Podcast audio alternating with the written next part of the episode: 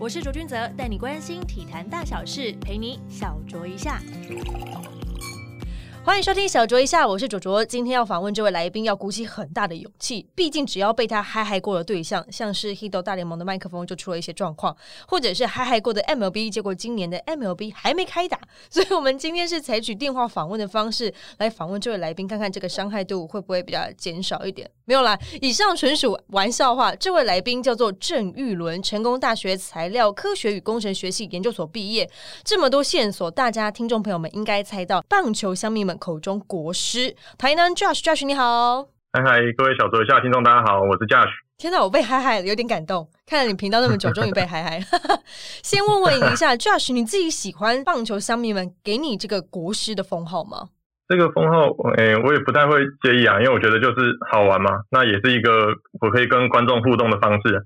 嗯，我跟大家对啊，因为以前嗯科普一下，就是你会得到这个封号，是因为去年全部都是发生在去年 U 十八世界杯棒球赛决赛中，你说你是钢铁美粉，以及在世界十二强 棒球赛中对上波多黎各，你说钢铁波粉，没想到被你钢铁过的都败在中华队的手中，所以才会有。棒球国师这个封号，是啊，因为反正我觉得就是好玩就好，只是就是大家不要 真的太走心，因为有些球迷会真的会太太认真去看待这个，反而会看看到会会觉得生气这样。哦，哎，不过你还有在另外一个称号，除了国师之外，还有一个棒球版的东方神秘力量。那你当然也知道篮球版的东方神秘力量这件事情吧？嗯，当然当然。对对对对，你你自己有什么看法？对于这几个称号，就是。巧合吗？嗯，对吧？虽然说有一些已经后来已经有些事情发生到我自己都觉得很难去解释了，就是根本就是讲讲的球员多，讲的球赛多，这种巧合当然会发生的比较多。真的，真的。不过你这样子，就常常球迷们跟你开玩笑啊，说呃球队又被嗨嗨啦，国师又出来预言啦，棒球版神秘力量有出没了。有没有遇过真的很不理性的球迷，会因此在在留言的时候谩骂，或者是真的私讯你，很像大家都看那种乡土剧太入戏，会去攻击那个小三啊，或是渣男之类这样的状况出现呢？这种还蛮多的，真的真的。我我我想我想了解一下，到底有多过分？多过分了，那在。节目上可能都不太好讲出来，没关系，没关系，我们这个节目是百无禁忌的，不用害怕，我都会骂脏话。那种 脏话、人身攻击那种当然是很多啊，都会私讯来骂，有时候讲的哪个球员就会开始骂骂骂一大堆。甚至比如说，哎，我可能有抛个线动或什么，哎，结果后来那支球队逆转了，或者球队赢球了，赢球的那支球队也会不爽哦，还不只是输球那一边，连赢球那边也会不开心，因为会造成说，可能赢球的新闻下面，可能大家都会推说，哇，什么国师发威啊，什么东方神秘力量什么之类的，哦，那他们可能会觉得说，哎，怎么嫁娶出来把这些球员的功劳啊，球员的话题都这样子硬要抢过去，所以他们就会觉得非常不开心。但你明明就没有说太多话，你不过是发个现实动态。大家知道现实动态 只会存在二十四小时，二十四小时之后它就消失了。你们到底要多激动？不过你真的有遇过，比方说像球员啊，或者是球员的眷属啊，来拜托你说不要再海海了吗？球员是没有啊，球员是不会，应该是球员顶多也都是开开玩笑讲一下而已。嗯哼，因为大家都现在都是普遍的知道你的存在了。对啊。他们会忌讳，就是如果你到球场看球啊，或者是跟他们打招呼的时候，会拒绝用嗨嗨吗？然后我有时候会先问他们一下，我说我现在跟你拍照，这样是 OK 的哈。他现在会很紧张。好了，我们还是聊回正题。我们知道你在 YouTube 上面的频道，其实一开始是以夹娃娃为主的，跟棒球其实完全没有关系。后来是什么样的契机开始转做棒球内容呢？要开始转做棒球内容，主要也是因为到后来就是做夹娃娃的人很多，然后我就觉得，哎，那我做的东西跟其他人做的东西其实也都差不多，那我也没办法做出比他们，对我也做不出比。他们更特别的内容，嗯哼，我就想说要来弄一点其他的东西，嗯哼。那后来想着想着，就发现那个时候好像台湾有人在讲讲日剧的、讲电影的、讲动画的，但好像没有什么人在讲棒球。对。那我自己对棒球也有兴趣，所以想说那不然做做看棒球。嗯。但是我一开始做的时候，我也不觉得这个东西做得起来，觉得看棒球的人应该没有那么多。哦，不过你自己在转做棒球内容之前，就在 YouTube 上面做，尤其是中文版本的。那你有先参考几个你觉得还不错的像棒球频道吗？来去学习？那个时候基本上没有什么太多的棒球频道啊。果然你就是始祖了，对不对？那个时候应该就只有一个，就是一品伏特加，他那个时候也是会做一些棒球球员的介绍，但是我想做的跟他的也不太一样。嗯。那国外的对，呢？那我国外那个时候我也没怎么在看国外的棒球 YouTuber，我主要是看国外的那些专栏的文章，我很喜欢国外那些专栏文章的内容，因为，他们都像在写论文一样，都弄了一大堆数据然后才讲说，对，他会去透过那些数据去讲说那个球员的表现是因为什么原因造成的，不会像以前我们看中华职棒常都是说啊心态问题啊，其实球员表现没有问题，都是心态问题。哦，全部都是就是心理层面的，然后国外会比较多就是数据性的探讨。因为我觉得我最近刚好在看那个 Jackie 翻译的那一本书《MVP 制造机》，我不晓啊，得那本书我也看完了。你看完了，我还没看完，因为我觉得它 有些地方我必须要重新看一遍，因为我发现这本书有点像是在说棒球是个统计学。所以我必须要重新再看一遍。OK，所以其实你是我们台湾在做 YouTube 频道，尤其是棒球内容里面的第一个人。那又是什么样的情况下？而且你一开始没有觉得说这个东西会成功，但后来让你嗯决定从薪水优渥的台积电工程师转行成为全职的 YouTuber，是有什么样的情况之下让你觉得 OK，你就是要全面性的来投入做这件事情了吗？其实台积电工程师是我蛮蛮早之前的工作，那个时候我还没开始弄 YouTube，那嗯我后来是在做另外一个科技业的工作，那那时候也是一边做这个科技业的工作，然后一边一边拍 YouTube 频道，嗯哼，对啊，嗯可能就是下班之后再开始边弄，嗯哼，那这样子弄了一年多之后，YouTube 这边也算也有点成果了。那嗯本来的工作这边也越来越忙了，真的是我觉得说我真的没有办法兼顾两边的事情，所以才决定说，那我一定得要选一边。对那，我觉得 YouTube 这个工作比较特别一点嘛，可能也许我这一辈子就只有这一个机会可以弄这个，那就算只能做个几年也没关系，至少我就先花几年来挑战一下这个工作。嗯哼，我想问你两个问题哦。一开始你在做嗯这个就是、呃工程师的工作，然后同时又兼着做这个 YouTube 的那个影片的同时，你的同事有去看你的影片，然后因此这样就跟你有更多的话题来聊吗？我的同事还是其实他们根本不知道你是有看棒球，对啊，他们几乎都是到很后面才知道的。所以他们根本不晓得，其实你已经开始在做就是 YouTuber 这样的工作。大概我大概做一年之后，大概就是我去大联盟春训之后，才开始慢慢有人知道，哦，那你自己不然他们本来都不知道。本来都不知道，所以哦哦哦，了解了解。那一开始在经营上遇到了最大的困难是什么呢？因为你刚刚也说嘛，其实这个领域上面没有所谓的参考者，也没有所谓的范本，必须要就是从你自己去发想这些题目啊、企划啊等等，然后拍跟剪，其实基本上也都是你一个人完成嘛，加上后置。嗯你一开始最困难的一开始地方是什么？一开始最困难的，我觉得是并没有任何棒球相关的背景嘛，啊，然后我也不是可能媒体业出身的，所以我如果要讲棒球，其实对任何人来说就是一个路人，一个路人出来讲棒球，那你要去取得大家的信赖是很困难的，嗯，对因，为你讲这些东西，人家就会说，哎、你你谁啊？为什么你可以讲说这个球员哪里不好，哪里好，什么之类的？嗯哼，对对对，所以我那个时候的想法就是说，我觉得我要像国外的那些文章那样，那些专栏的文章，我会觉得他们讲的东西可以说服我，嗯。即，便我根本不知道他们是谁，对，我根本不知道他们这些这些作者是谁，但是我都觉得，哎，他们写的东西很有道理，因为是这个球员因为什么原因所以表现好，或者什么原因表现不好。那如果我也像他们这样子去做，我去用一些数据类的东西去推论说这个球员的表现，那我觉得他的观众应该也可以接受吧。因为即便你不知道我是谁，可是我讲的东西是有根据的，那你应该也能够认同这些讲法。所以这是我一开始想要去做的方向啊。的确，一开始也还是会遇到那种很很多人，就是会直接说没有没有，你教学你这样讲是不对的。根据我看比赛的观察，哈哈哈其实应。该是怎么样怎么样怎么样。一定会有很多人想要挑战你吧，对不对？毕竟你刚刚也说你不是媒体出身，你不是球员出身，所以要去说服嗯大家，你觉得最好的武器其实就是数字，对不对？数字分析。对啊，就是把我的根据就放在这里。对，嗯那你如果觉得我这样讲的不对，你可以试着去提出更有根据的想法。确实，我之前有遇遇过一些观众，他们提出了一个想法，哎，确实可以把我原本那个想法几乎是推翻掉的，那个就会很有趣，有点像我在拍影片，但其实我们是互相在讨论。嗯哼，等于你这样开了一个大的社团，然后让大家来讨论棒球。不过至今为止，因为有很多球迷会想要去挑战你个权威度 t e n a n Judge 的权威度，那你会因为这样子的讨论，然后再重新拍摄一支影片，就是推翻自己可能前面的说法吗？目前为止有这样的状况吗？有诶、以前也有曾经这样做过，呵呵因，为之前我记得有有一次在讲 Joey Gallo 的影片，嗯，那个时候我是在讲，因为他以前是那种强力拉打型的球员嘛。对后来隔年我在讲说，哎，他今年其实推打开始做的比较多了，还可是很多球队还是继续对他做守备布阵，那这样子效益应该是比较差的。嗯那后来就有球迷跟我说，其实数据如果再再看细一点，你会发现 Joey 今年虽然说推打做的比较多，但是他会形成推打的球都是飞球，他不会打推打的滚地球。对啊，所以他那也继续做守备布阵还是合理的。嗯那我哼，就仔细看过数据之后，发现哎，诶其实他讲的是对的。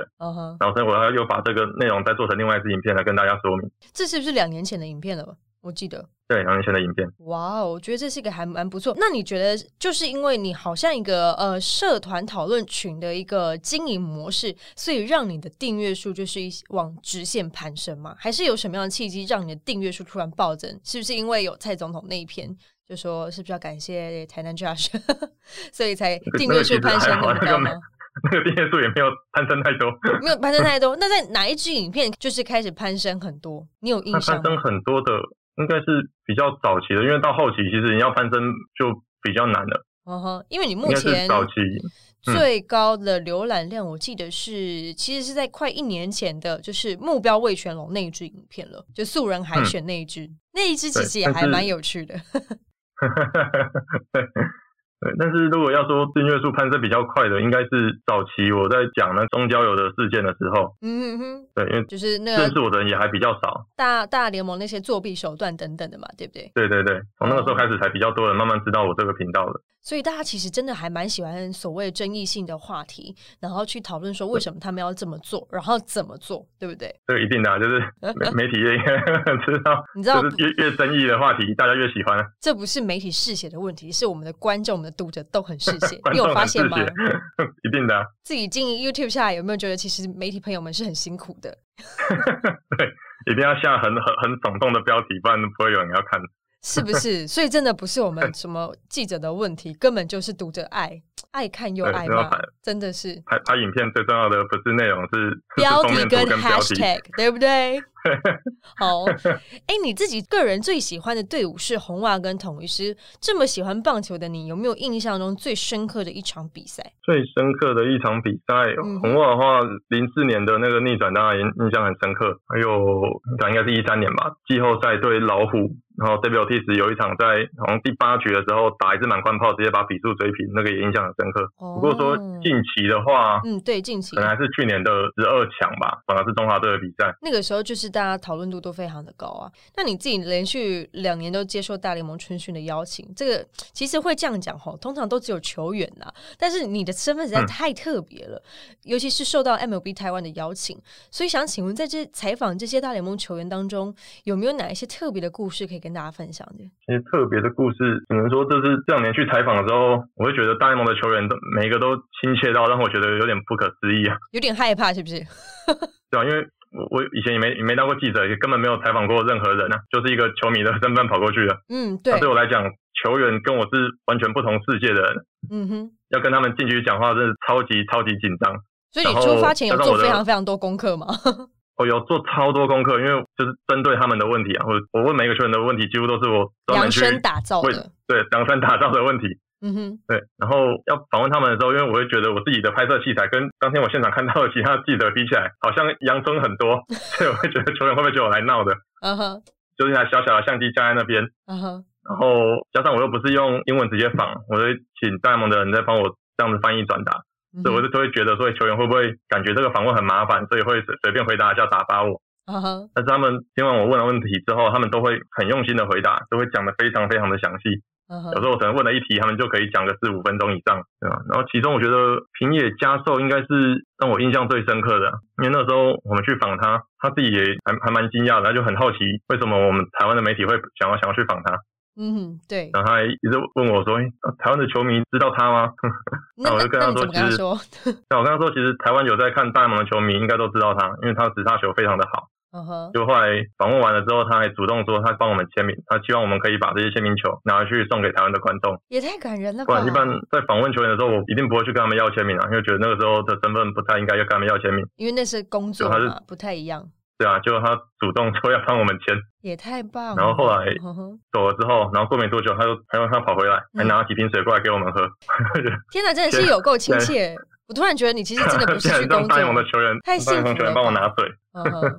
那这样子采访下来，因为就是大联盟之前，你其实没有中华职棒的采访经验。其实你一开始接触采访的话，就是大联盟选手，对不对？对。那你自己有想过说，中华职棒的球员，你有想要访问吗？或者是你特别想要访问哪几位？中华职棒的球员想访问的话，我会想要问到比较多跟数据相关的东西。嗯哼。但是中华职棒目前因为有的数据真的很有限嘛，那能问的内容比较少。嗯哼，那我觉得这样子问起来，其实他们能讲东西也会比较没有那么有趣啊。嗯哼，就是没办法去针对数学的东西去讲他们的感觉，就只能讲一些比较表面的内容。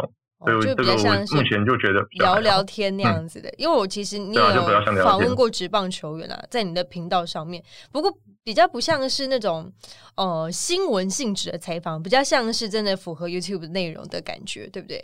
嗯。那你觉得差别在哪边？因为一方面你已经采访过，一开始你是采访过大联盟的选手，然后是用比较正式的方式去呃询问他们专业的一些技巧啊、技术啊等等的。可是，在中职这边，你又做的可能是比较稍微想要做科学一点，可是我们又没有那么多数据可以去做佐证的情况下，你怎么样去做准备？中职这边的，嗯，有一些我变成是会先跟球员先。先讨论过，可能先跟他们讨论看看有什么样的内容可以做。剧本这样。像我之前有跟许文斌教练，那我们是先先聊过，那觉得说他对于这种用码表在记录上球场上的一些时间，或者是到垒的这种 timing 的那种判断。嗯哼，这种东西我们好像有蛮多东西可以聊的。嗯哼，那我们才想说，那找一天我们找个场地，那我会找一些朋友来，就是先就这几个问题开始聊，现场再看想想看有什么延伸的问题去去去发散去讨论。对，所以变成是可能要要先讨论过之后才会知道要问哪哪方面的问题。嗯，了解。那你自己实地走访大联盟春训之后，你自己觉得中职跟大联盟在训练上或者是在比赛上面给你感觉最大的落差是什么呢？嗯，因为我也没有看过中职的春训啊，就大联盟这边的话，我会觉得他们。对于科技的接受程度非常的高，因为像他们在春训的时候，一定都会架很多仪器在那边收集球员的数据，比如说可能投手在练牛棚，那他练完牛棚之后，他接下来一定是跟教练拿着一台 iPad 在那边讨论他们刚刚的投球状况怎么样，而不是说教练在旁边用看着说说，哎，你今天球比较会跑哦，今天球比较有尾劲，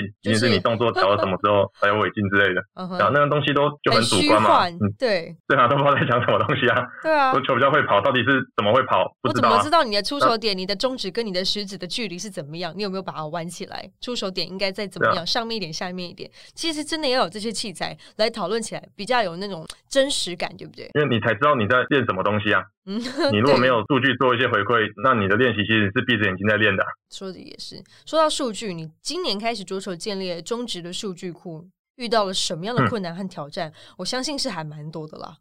对，虽然说是弄中值的数据库，但是严格来说，我现在弄的东西可能也还不能够称作到数据库的层级啊。我目前想要弄的就是先用最阳春的方式去做一些统计，因为我也不是要一次去就收集到所有的数据。我现在就是想说，哎，针对我有兴趣的话题，比如说之前可能捕手的传球速度，或者是可能朱玉贤或者是潘友仁的表现，我就针对他们这些这几个球员的。的状况，我去一球一球的去统计他们的资料，然后再看统计出来的东西能不能够做一些讨论。那这个阶段可能还要再持续蛮长一段时间，等我想清楚哪些资料是 诶可能值得收集了之后，我才可以去想要怎么去弄一个真正的数据库。所以问题可能会在比较之后。哦，所以你会比较针对选手个人，就是你比较想要先观察哪几位选手，然后先去做他的资料的建立，对不对？对，因为如果你一开始就想要弄一个大的数据库，那你到底要收集哪些东西？嗯，不知道。那如果你现在收集了几个，然后之后发现哎不对，我应该再多收集哪些数据，可以做更多讨论？那是不是你前面看过的比赛要全部再重来一次？好，对，所以变成是你要做两倍工作。哦，同样也是自媒体，同样也是喜欢棒球的相亲，你有没有想过要问一下卡好大？卡好大，我也没有见过他。是我想到这种交流应该是可以蛮快速的，就是丢个水球之类的。天哪，讲出水球，觉得年纪有了，最后年纪了。对，我是一开始跟大家说我要弄这个种植数据的时候，其实就有蛮多人愿意提供帮忙了。嗯哼，有一些可能是软体专业的人，他说他可以帮忙，可以跟你讨论一下，看要怎么样去设计比较方便统计的软体。嗯哼，但是我都觉得这些应该都还是比较滞后的，我还是要等到我确定我要抓哪些东西的时候，才会去寻求他们的帮忙。然后看要怎么样让整个收集的过程变得比较顺畅。嗯，所以球迷们真的是还蛮热情，在得知你想要建立所谓的中职的数据库的时候，当然，其实我们记者可以看得到中职比官网上面看得到还要多的数据等等。当然，那对于我来说，我之前其实在写新闻的时候，其实运用的频率还蛮长的，我觉得那其实还蛮好用。但自己也看过 MLB 啊，或者是像小联盟那样的数据的话，我觉得其实可以在更多，就像你说的一些科学的数据，不管是落点啊，或者是一些进球角度等等。我觉得那些东西其实都还蛮有趣的。但今年其实有一个还蛮有趣的话题，毕竟我们是全球独步率先开打的中华之棒嘛。那很多的就是相亲就会讨论说，哎，中职到底有几 A 的水准？然后就有一个美国作家说，中职只有大联盟一 A 的水准。如果以你自己用数据科学的角度来去分析的话，你觉得这样的说法成立吗？我觉得这个是完全没办法放在一起比的东西，因为你就是不会在同个地方一起打长期的比赛，那你讨论谁强谁弱，没没有没有什么意义啊。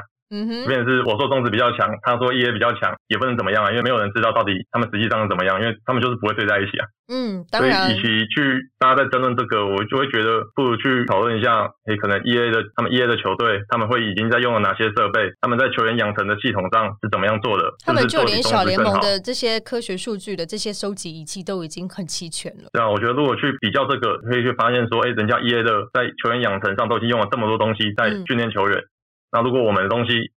在这个部分还比不上他们 E A，那是不是有这个地方要再做加强？我觉得讨论这个差异才比较有意义啊。去讨论说我们跟中子、中子跟 E A 到底哪个比较强，跟那种张飞打岳飞一样，就是不会碰在一起的嘛。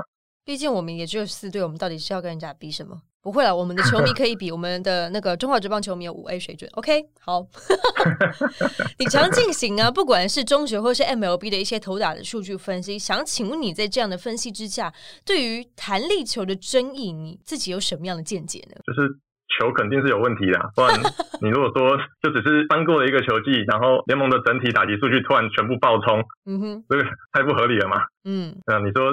打者的进步有有这么巧？整个联盟的打者都在全部都大爆发的时候，全部都今年一起爆发，这个都不通啊！通通抓去验尿，去验尿，对啊，要么要么球有问题，不然就球员有问题嘛。啊，那我觉得还是先觉得球有问题的机会比较高嘛。嗯哼，大家也在说一个笑话啦，就是因为可能今年就疫情的关系影响嘛，然后可能制造就是球的那些原料啊等等素材干嘛这还没有办法就是进来台湾，所以这可能也是过去某一年的弹力球的库存。这是笑话，就拿出来打的。对，要不然怎么会看到那么多全垒打呢？对，因为我会觉得说，现在就是要怎么去测这个球的弹性到底有没有问题，这个我是不太知道。只是我觉得像今年现在这样，就是打高投低的差异性到这么离谱啊，我觉得不太好啊。就是先不谈那个时间耗过长的问题，就是你每一场都打几战，你投手会消耗的量一定比投手战多很多吗？对，因为你每场的用球数就会变得很高，那你会变成说你不得不让你的投手连续出赛，嗯，不然你比赛根本打不完啊。像同一昨天被人家打十九分，你投手一定要一直用啊。是你们心痛了吗？接下来也也不会心痛，十九分应该还还不算被打爆，我们习惯了。十九分还不算被打爆，我真的觉得台南人的那个性情都还蛮坚强的，又刚毅。没办法，我们台南的投手投出来的球就跟我们台南食物一样甜。哇哦，真的是 哦！天哪，怎么有种心酸？虽然是甜球，但是心很酸呢。对啊，所以我觉得就是反正打鸡蛋打成这个样子，投手的出赛度会过高啊，所以投手疲劳度也会变比较重，那也会更容易让他们受伤。其实就是一个恶性循环了。对，长期下来对球员的发展一定是比较不好的。对啊，因为其实如果就单纯球迷的角度来看，时间过长这事就不讲了，因为大家都在想办法说看怎么样去节能省碳、环保，就是救地球可以。打快一点，这样子。那还有其他一个现象，就是其实我们自己在写新闻啊，很多留言下面就会说，前几场比赛有个什么高飞牺牲打，就是破了记录嘛，对不对？然后大家就会觉得说，天哪，这种打击战真的是金拍垮。对，大家其实过去大家会说比较喜欢看打击战，但是如果真的打击战过多的话，那种一来一往的感觉，就会觉得投手到底是在当发球机，还是真的有在认真的对待每一位打者？你知道这中间的差异对吧？你自己在用数据去看这些的话，不会觉得很心痛吗？我们投手好像都被虐待。不过如果这个联盟的 情况就是这样，那也也没办法。嗯，就是因为现在看到连羊头几乎都也撑不太住啊。我每次都遇到就是这么频繁的频率去对到这些投手，想不摸透都难。嗯希望明年就是在魏全龙加入可以稍微有一点点的变化。当然，我们先不要预测他明年会有几胜好了，我们还是现在透过数据和分析和现在的战绩来看，你觉得中华职棒四支球队分别还需要做哪些的补强来提升战力呢？就目前而言。可是我会觉得说，中华职棒好像唯一能补强的东西也就只有羊头而已，其他东西也都几乎不能补嘛。大家来好好因为我们也不会有球员交易，也没有自由球员市场，所以你其实也没东西补。我们球员其实流动率超级无敌低，他基本上在这一支球队待着，他就会待到完，除非他出了什么样的 trouble，然后被释出。会我没有变成五虎那样子 对啊出，点声音才会变到其他球队去。其实流动率真的是还蛮低的，你没有办法，就是像比方说过去有魔球运动家，他们会去看有哪些数据比较好的球员，但是没有被发现，就会去找寻这些哈特伯格这样。但现在我们中华最棒就是没有，对啊，因为中职能补强的东西就真的没没有什么可以补的。然后我也觉得嗯，中职的球队应该没有什么动力去去做真的补强啊，因为我们看到这几年的战绩基本上就是拉米狗一直独走嘛，就是现在也是乐天嘛，乐天一直独走。对，那只要乐天你包了上下半季冠军，剩下的三队就有两队可以打季后赛，而且包了上下半季冠军，没道理你不是今年的总冠军吧？对啊，没有我的意思是说，就是乐天只要包了上下半季冠军，那剩下的三队起码有三分之二机会可以进季后赛。你进季后赛之后，在短期的比赛，你也许有一两个够强的羊头，就有可能可以逆转这个不小心的局势，不小心的逆转这个局面。那那这样子我干嘛还要花时间补强？我就只要有一两个够强的羊头，然后在这三队之中是比较好的两队，我全部就有机会拿都来打下到冠军了。半季，对啊，所以我觉得可能等魏权进来之后变成五队，看会不会好一点嘛？不然现在要进季后赛的几率太高啊，尤其今年统一又一直在下面，嗯 剩下三队另外两队要进季后赛的几率好像还蛮容易的。嗯，没，毕竟我们只有四四支球队嘛。那就目前有的对啊样本数而言，中职开季到现在，你有没有觉得真的可以看好他的潜力的投手或者是打者？我觉得应该是米兰达吧，嗯哼，因为本来好像我我这样讲，要要要被向你骂。没关系，请说，我帮你扛。毕竟这边留言是会留我，不是留你的嘛。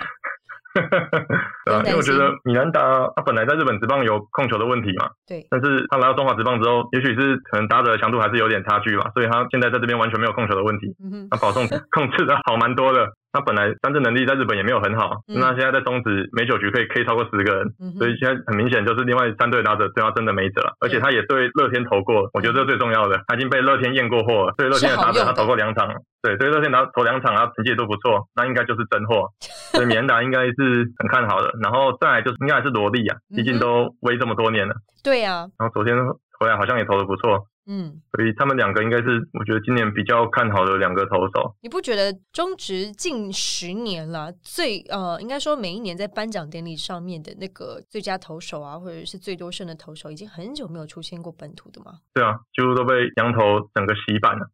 对，洗惨了。好，那打者的部分呢？打者部分我反而没有特别看好，因为现在球那么弹，大家都会打全垒打，所以好像就是差距不会差太多啊。不然说捕手好了，捕手有你今年比较期待的选手吗？捕手吗？嗯哦，戴培峰好像最近打得还不错嘛，因为他今年好像已经三轰了，想说会不会再看到一个对啊，就是攻击型的捕手出来。嗯哼，不然台湾的捕手大部分也都还是除了小胖之外，大部分攻击火力都还是比较欠缺一点嘛。嗯哼，所以想想看看戴培峰能不能变成这种攻击型的捕手。在他之前，你觉得前一位攻击型的捕手是谁？在戴培峰之前，应该就是小胖林红玉嘛。对小胖之前呢？那小胖之前哦，嗯，那时候还有 还有谁是比较会打的？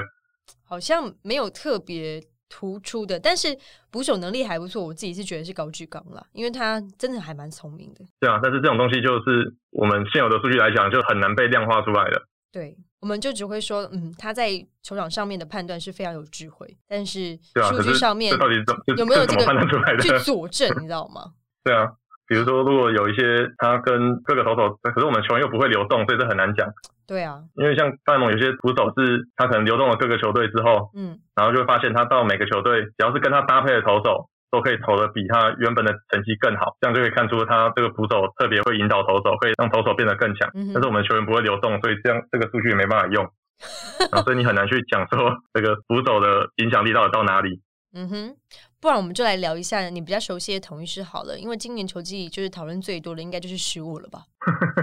会吗？这一题会不会太尖酸刻薄？不会不会，我们我们思迷的心理素质都非常的坚强。我懂，我懂。好，那你觉得 杰线出了什么样的问题？杰线吗？嗯，这个真的没有人知道他什么问题啊，因为。就是他到后面不是已经走到完全自信已经几乎是崩溃掉了，甚至还有球迷说他其实有一种手背失忆症的感觉。对啊，因为他明明刚进中职那年手背状况就还 OK 啊，嗯，而且他有连续两个球季获得最佳十人奖项。对啊，所以我觉得既然现在这样了，那干脆还是让他放在外野吧，就不要让他在现在占游击了。因为曾经总教练其实有把他排去打指定打击了，就想说你干脆都不要手背好了，但是觉得他还是要在场上就要站一下，所以就把他排到外面去。因为他如果要放指定打击的话，会有点塞车啊。我们还有很多人要放指定打击。对，没错。那这个话题，我想问 Josh，你觉得最佳十人他的评分的标准应该是什么？应该说这种就是透过投票的，最佳十人应该是透过投票的，我要确定一下。对，他是投票，没错，是由体育记者们来投票。对啊，所以我觉得这个东西就没有任何标准啊。你觉得怎么样就是怎么样，自由心证这样吗？对啊，因为我觉得投票性质的就是这样。嗯，本来就不会有任何标准。你像这样讲的评分，觉得说，哎，谁应该比较适合哪奖？嗯，但是就你还是看投票啊。所以就是你每一个人自己有自己的标准，所以我觉得不需要去定说，哎，这样子人的标准应该怎么样，金手套的标准应该怎么样？你有投票权的，你可以自己决定的。那你觉得最佳十人应该符合什么样的条件？比方说他的打击手背，然后还有什么样的情况？哪些数据你觉得如果是由你来做评比的话，你会把哪几个数据列入评分标准里面？我来评的话，打击会是最主要考量的，因为另外还有金手套嘛。那最佳十人，我觉得就是打击应该比重要重一点的。加上防守，你也没有没有什么数据可以去评，这样之类的嘛。打击的部分，如果在评最佳十人的话，对啊，我觉得至少要占个七八成，除非他的防守真的很糟。因为我觉得中指，除非就是只有防守很糟跟防守很好的，你看得出差距啊。嗯，那中间的你是完全没有办法去讲说谁稍微好一点，谁稍微差一点，无从比较。对啊，你没有任何东西，只看守备率嘛，守备率根本没有意义啊。嗯，因为大联盟很多其实是守备率不好的野手，但是其实他的防守能力是很强的，就因为他的范围大。嗯哼，啊，所以我觉得真的只只能看打击啊。如果要评最佳十人的话，打击可能比重真的是比较重一些。好的，希望今年中华职棒在台南 Josh 嗨嗨的情况之下是可以越来越好看。今天非常感谢 Josh 来到小酌一下，嗯，谢谢。非常感谢喜欢小酌一下的观众朋友，可以到 s o n Spotify、Apple Podcast 上面订阅我们，也欢迎留言评论给我们五颗星哦。感谢 Josh，谢谢。